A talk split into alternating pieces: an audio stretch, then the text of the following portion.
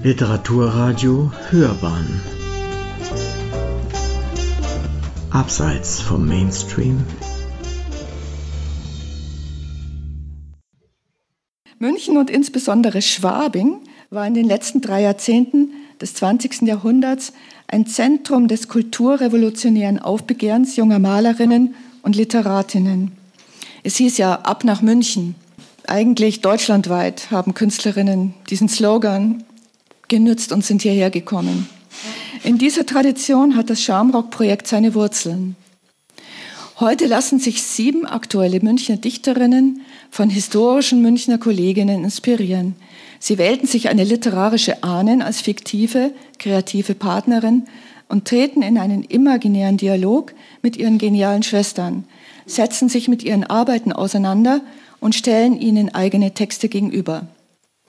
Claire Goll, Henriette Hardenberg, Emmy Hennings, Hedwig Lachmann, Miriam Magall, Gerti Spieß und Gisela Jonas, die Schwabinger Gisela, oder Marietta, die Monaco, haben alle in München gelebt und geschrieben, wurden teils verfolgt, vertrieben oder vergessen.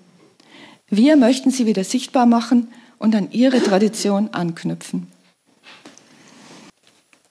Der Schamrock e.V. wurde vorgestern mit dem Anita Augsburg Preis der Landeshauptstadt München 2021 zur Förderung der Gleichberechtigung von Mädchen und Frauen ausgezeichnet.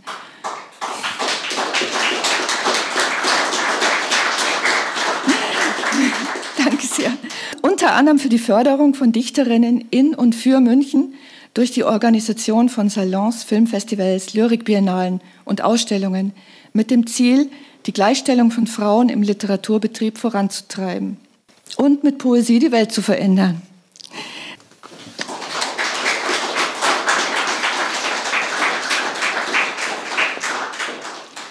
Ich komme jetzt zur nächsten Teilnehmerin an dieser Veranstaltung heute und ich freue mich, dass ich Tamara Rades begrüßen kann. Tamara, sagst du unseren Zuhörern kurz, wer du bist, warum du hier bist und ja, was immer du magst?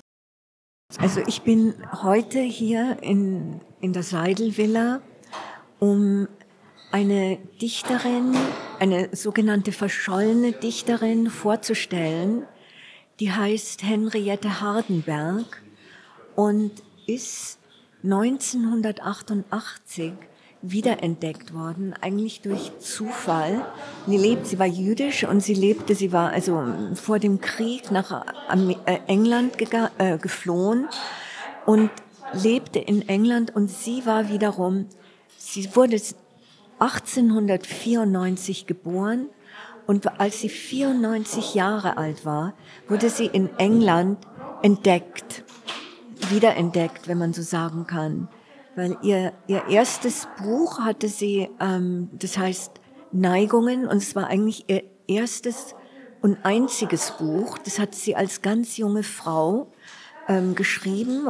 Ich bin hier als Dichterin, weil ich auch Gedichte schreibe und ähm, nicht nur, ja, ich meine, von Gedichten kann man nicht leben. Goethe hat gesagt, jedes Jahrhundert gibt es nur 1200 Menschen, die sich wirklich für Gedichte interessieren. Und es hat sich anscheinend über die Jahrhunderte nicht verändert. Und ähm, also leben kann man nicht davon. Ich war in meinem Leben auch, habe als Dozentin gearbeitet. Und ganz früher war ich am Residenztheater als Beispiel. Ich habe mit ähm, in Handges Die Unvernünftigen sterben aus, die Frau Quitt gespielt. Auf jeden Fall war ich am Theater und ich war Dozentin und schreibe aber schon seit meiner Kindheit Gedichte und durch ähm, die Initiative von Augusta Lahr, die also für weibliche Dichterinnen etwas tun wollte und es tatsächlich auch seit 14 Jahren macht und es ihr gelungen ist, das auch städtisch irgendwie, also zu gründen, also mit einer gewissen, ja, mit einer, mit einer Stabilität, ja, weil das Ganze vom Staat dann eben auch ähm, gefördert wird. Und, und so haben Sie sozusagen diese Gelegenheit genutzt, äh, an dieser Veranstaltung teilzunehmen, um auch diese vergessenen Namen wieder hervorzubringen. Genau. Und, und die große Überraschung für mich ist, oder war, also vor, vor, vor, vor ein paar Wochen Also als mich Augusta Love fragte, ob ich das machen möchte, habe ich eigentlich, ohne sie zu kennen, die Henriette Hardenberg ausgesucht, weil es hat mir irgendwo, aus irgendeinem Grund hat es mich angezogen. Und ich bin mehr als, also glücklich und, und einfach überrascht, was für eine, eine tiefe, interessante Frau das ist. Und das nächste ist, dass ähm, die Zeit, in der sie geschrieben hat, hat Parallelen zur Zeit heute. Wir wollen gar nicht so viel vorwegnehmen. Es wird sehr spannend werden, was Sie sagen. Es wird ja auch hinterher bei uns im Radio entsprechend aufgezeichnet. Ich wünsche Ihnen auf jeden Fall viel Vergnügen, viel Freude und viel Erfolg. Dankeschön. Danke. Nächste Dichterin, Tamara Rales, ist Schwabinger Schriftstellerin und bildende Künstlerin mit russisch-amerikanischen Wurzeln. Sie schreibt auf Deutsch und Englisch. In ihrer Dichtung erforscht sie philosophische Fragen in Verbindung mit Träumen und Visionen. Titel ihrer Objekte An die Luft gelehnt, Ankunft der Ellipse oder das unsichtbare Gewicht. Wohin kippt die Figur in dem Objekt, das an die Luft gelehnt heißt, in den Raum, wo alle Möglichkeiten vor ihrer Formierung existieren. Tamara Rales bitte ich auf die Bühne.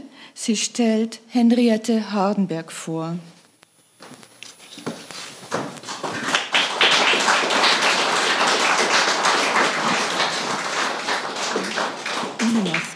Tatsächlich hat ähm, Henriette Hagen, Hardenberg genau diesen Satz gesagt, an die Luft gelehnt.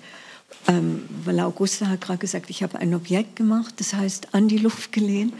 Und ähm, ich muss sagen, ich, es war ein zu, sogenannter Zufall, den es, ähm, ich, ich bin, also ich habe viel Zeit mit diesem Buch verbracht und ich liebe es. Es ist ein unglaublich schönes Buch. Ich, ich kannte sie überhaupt nicht und ich weiß nicht, wie ich zu ihr kam. Aber ähm, so schaut sie aus.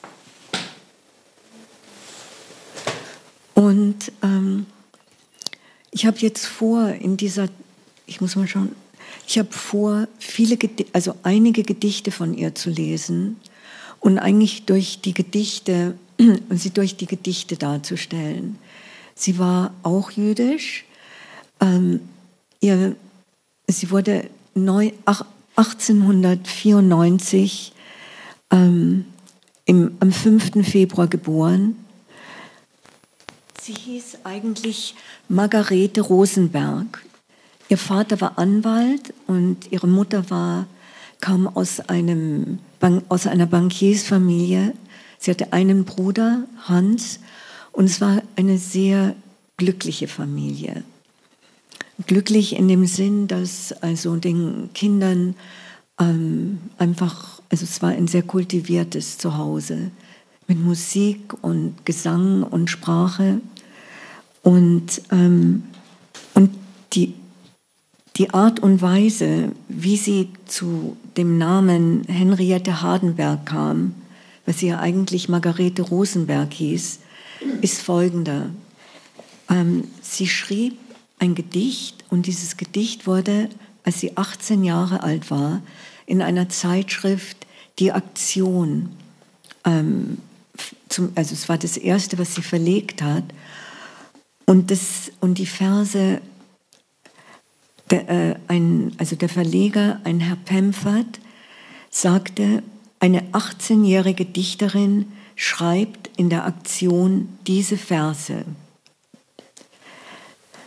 Wir, und hier kommt also das erste Gedicht von Henriette Hardenberg. Wir werden herrlich aus Wunsch nach Freiheit.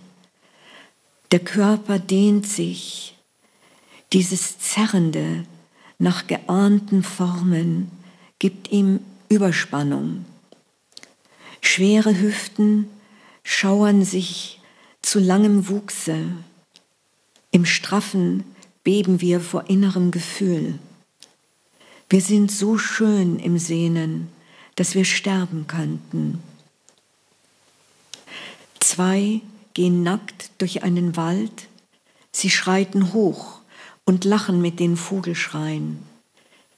Der wunde rasende Klang wirkt ihre Kehlen, in ihren Hauten brennen sie eisig, Atemstücke brechen aus verschütteten Massen, Menschen reißen sich höher, ihr Kopf starrt vor, Augen, die tief bluten, stürzen in Schädel zurück, Arme und Beine sind Stricke, sie meistern krachende Leiber, zwei fühlen sich breit verschmelzen und berühren sich nicht. Sie schlingen sich um Bäume und brechen entzwei. Diese Verse schlugen die Geburtsstunde der Expressionistin Henriette Hardenberg. Mit diesen Zeilen hat sie etwas Ungehöriges gewagt. Sie hatte ihren Aufstand angezeigt. Wir werden herrlich aus Freiheit, aus Wunsch nach Freiheit. Und dann geschah etwas, ähm, wie sie, also dann geschah Folgendes, ihr Vater, ähm, jemand fragte ihren Vater, der Anwalt war, ähm, ob das seine Tochter war, die diese Verse geschrieben hat. Und, ähm, und es entsetzte ihn bis zu einem gewissen Grad. Und er sagte, und aus diesem Grund, äh, also er war, er, ist, er, also der Vater war jemand, der auch Lyrik sehr, sehr schätzte und ein, ein Lesender war.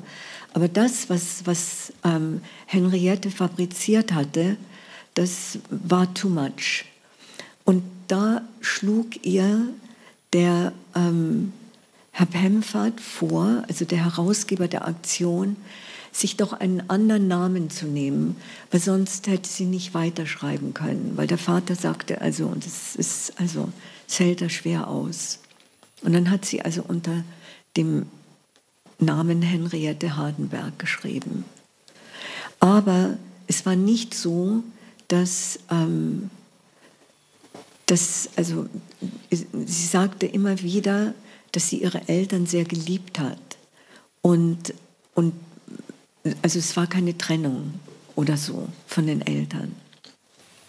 Hen Henriette Hardenberg war im Ersten Weltkrieg äh, Krankenschwester und da entstanden folgende Gedichte. Der Soldat.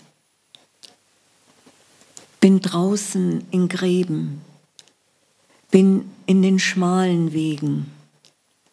Sonst könnte ich morgens schon schreiten in Wiesen, liege mit einer nackten Brust, weil der Wind heute leise, leise schwebt über meine Haut, wie sonst die Hand meiner Frau.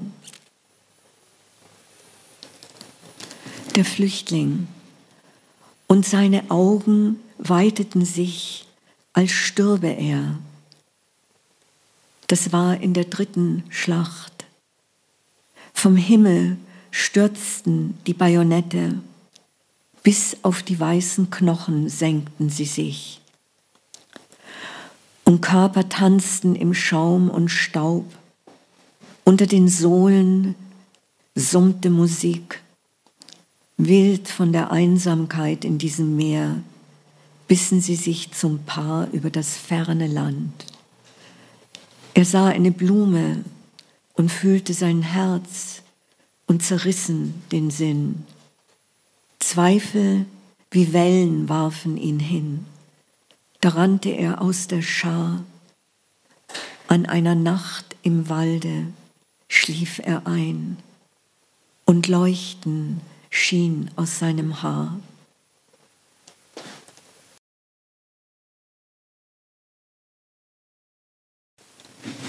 Traum. Es sind alles Gedichte, die sie schrieb, als sie jung war. Und ich werde nachher noch ein Gedicht vorlesen, das am Ende ihres Lebens entstand.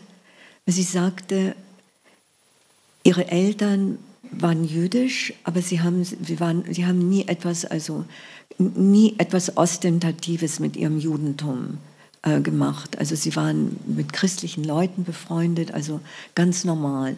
Und erst nach dem Zweiten Weltkrieg, wo sie nach, also sie ging 38 nach England, floh sie, ähm, hat sie, nachdem sie, wusste, was ähm, also in Auschwitz oder was überhaupt während des Dritten Reiches geschehen war, erst da wurde sie sich bewusst, was es bedeutet, eine Jüdin zu sein.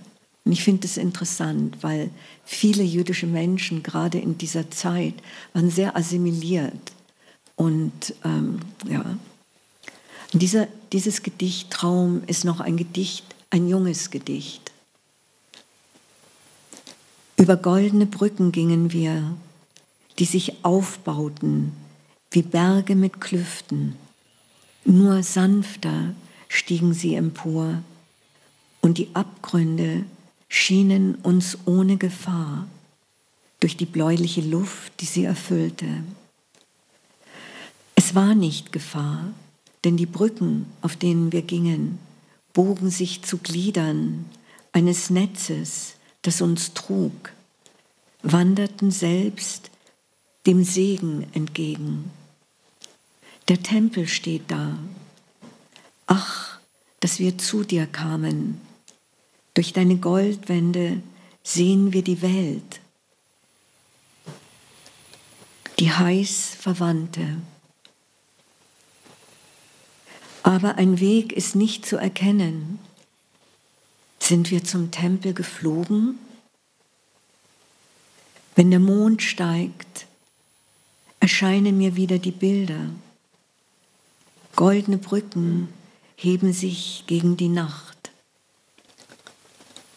Dann noch eins, also ein frühes Gewitter am Abend. Die Vögel fliegen in ihre Nester still. Am Fliederhimmel zucken gelbe Peitschen und graue Pferde rücken dröhnend an. Unter dem kalten Tritt ihrer Hufe schauern die müden Bäume zusammen, Blätter und Flügel nehmen sich in den Arm. Gelb ist die Luft von den mächtigen Ritten, durch Schwärz die Erde durchwühlt, wie hangen die Augen voll Tränen. Da tönt leiser Atem an die verletzte Wange, silberne Tücher bestrahlen umwärmend das Herz. Es schlafen die Überängstigten. Ähm, ihr Mann, also Henriette Hardenberg, war zweimal verheiratet. Und das Interessante, wenn man also diese über sie liest, ist, dass sie mit beiden, keiner war böse, als sie sich trennten. Also sie war erst mit Alfred Wolfenstein selbst ein Dichter und ähm, Schriftsteller verheiratet und ähm, die, sie trennten sich. Ähm, er war wahnsinnig nervös und sie gingen im Guten auseinander. Er ging dann später nach Prag und starb, hat sich selbst umgebracht im Jahr 1945. Aber sie blieben immer befreundet. Und in zweiter Ehe war sie mit Frank ähm, Franken, mit Alfred äh, Frankenschwert äh, verheiratet. Und ähm, ich, ich, lese Ihnen von Alfred Wolfenstein, also Ihrem ersten Mann, ein, ein Teil eines Gedichtes, was ich so interessant finde, weil das war nach einem Besuch. Ähm, sie hatten sich besucht und ähm, also trotz, trotz der Scheidung. Und dann sagte er, Was denke ich? Hier endlich nicht mehr denke. Denn alles schwebt, minutenschön, Geschenke. Es ist so schmerzlich gut, dich noch zu sehen. Also sie war wiedergekommen praktisch, also sie hatte ihn besucht. Finito. Tamara, lies noch ein Gedicht, das ist elf. Okay. Gut. vor allem noch an eigene. Ja, okay. Und du? Die fremde Welt, und, und das sind also Worte, das ist ein, ein, ein Teil von einem Gedicht, das ihr Mann, also mit dem sie nicht mehr zusammen war, schrieb, als sie sich, nachdem sie sich wieder gesehen hatten. Und du, die fremde Welt, kannst doch verstehen, dass auch die Männer manchmal weinen müssen. Ja, sie erlaubt am Bahnhof, dich zu küssen.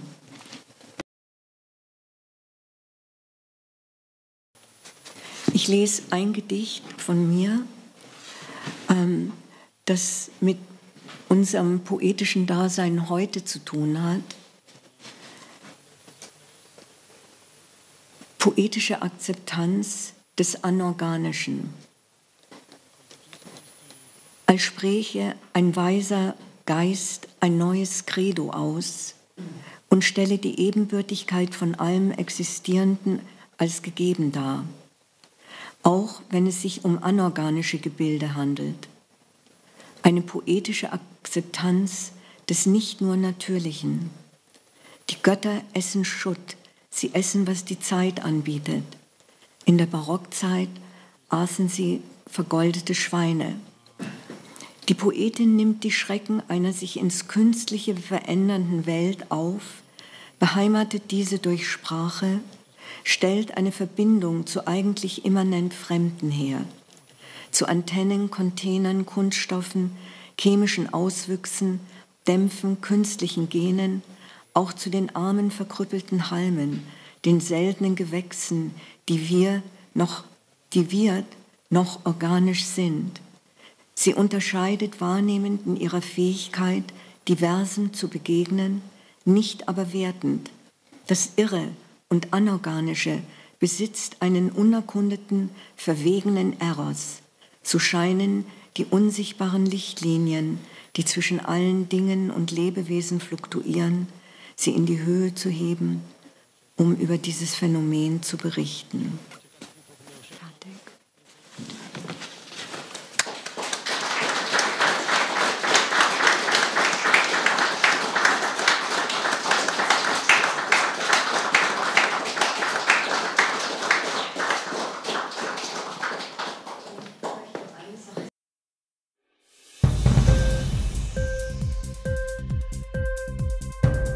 Dir die Sendung gefallen? Literatur pur, ja, das sind wir. Natürlich auch als Podcast. Hier kannst du unsere Podcasts hören.